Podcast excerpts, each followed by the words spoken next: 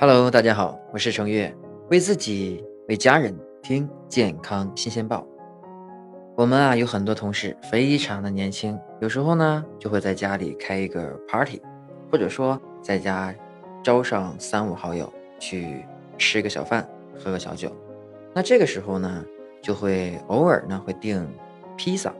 那这个披萨，大家可能都会喜欢吃，但是呢，这装披萨的盒子呀。还真有点小问题，您呢先别害怕，先听我慢慢跟您讲一讲。这通常呢，披萨都是装在一个纸盒里边的，大家都见过啊。这纸盒呢是很硬的，它呢还有这种防油的这种作用，这个油是渗不到外面来的，并且呢还会让我们觉得呢这个纸盒还挺环保的。其实呢，在使用塑料餐盒的时候，我们其实会担心一个问题，那就是会不会致癌。但是面对这种外卖的纸盒，好像我们的担心就烟消云散了。哎，如果这个时候我告诉你啊，这披萨的纸盒和地毯的房屋清洗剂，还有就是下雨天的时候我们穿的雨衣有着相同的物质，你可能就会觉得我好像是在夸大其词，是在吓唬你。其实呢，事实并不是如此。今天我们主要就来听一听。这外卖纸盒到底藏着什么样的致癌隐患？我们发现呢，现在装食品的纸盒子，比如电影院里的爆米花桶、快餐店的汉堡薯条盒，以及我们刚刚提到的像这种外卖的披萨盒，其实都有一个共同的特点，就是它们是能够防水防油的。刚才我已经说过了，平时咱们用的纸呢，经常是碰到水就皱了或者烂了。哎，这一到这外卖纸盒，怎么就防水了呢？因为啊。它这里面呀加了一种化学物质，叫做全氟化合物，简称 PFCs。哎，还挺难读。这个 PFCs 其实并不是大自然的产物，而是人工合成的一类化学物质。它主要具有疏水、疏油的特点。也正是利用了它的这种特性呢，从二十世纪五十年代到现在为止啊，全氟化合物已经被广泛应用于包装啊、造纸啊、纺织啊、地毯、皮革。等等等等各种领域，您像是防雨的冲锋衣、登山鞋、帐篷这类户外产品中就常见到它们的影子。我们今天所说的快餐盒，防水防油的涂层当中使用的也是全氟化合物的一种。然而近些年来呢，全氟化合物却在全球范围内被视作新型持久性的有机污染物，在人体健康和环境安全两方面都受到了审判。美国卫生以及公共服务部表示呢，全氟化合物具有强大的环境持久性、生物蓄积性以及一定的生殖发育毒性和器官毒性。哎，这么一听啊，认为这个东西肯定是个不好的东西了。这里面主要指的就是对我们的甲状腺呀、肝脏啊以及肾脏啊都具有一定的毒性。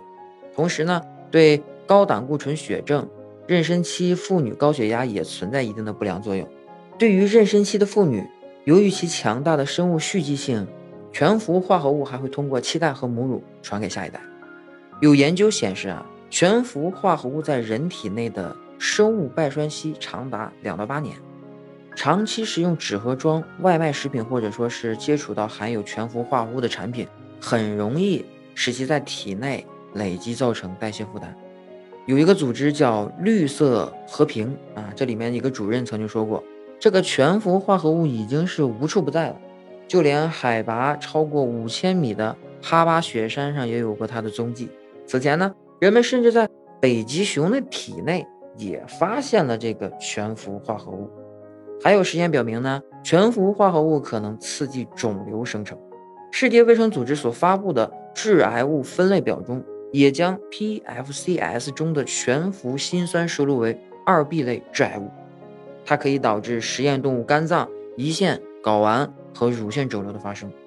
那同属于 PFCs 家族中的全氟辛烷磺酸，则已经就被确认了，可以使老鼠患上肝脏和甲状腺癌。同时呢，根据研究统计，在使用 PFCs 的工厂当中，就有职员更容易患上前列腺癌。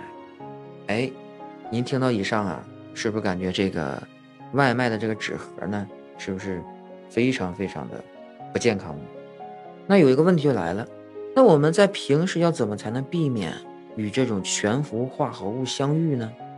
首先，全氟化合物在很大程度上被我们身体通过饮食摄入的。由于全氟化合物积聚的特点呢，肉类等动物性食品当中含有全氟化合物的风险会更加的高。所以啊，在这里还是建议大家在日常的饮食当中，其实要一定一定要注意叫荤素均衡，减少食用加工食品以及外卖食品。还有一个呢，就是您在挑选这个锅具的时候啊，我们通常会选择不粘锅，有些不粘锅呢会使用含有 PFOA 的涂层，它也是全氟化合物的一种。这里呢就建议大家在购买不含 PFOA，也就是标明。PFOA- 杠 free 的不粘锅产品或者直接购买没有额外涂层的锅具。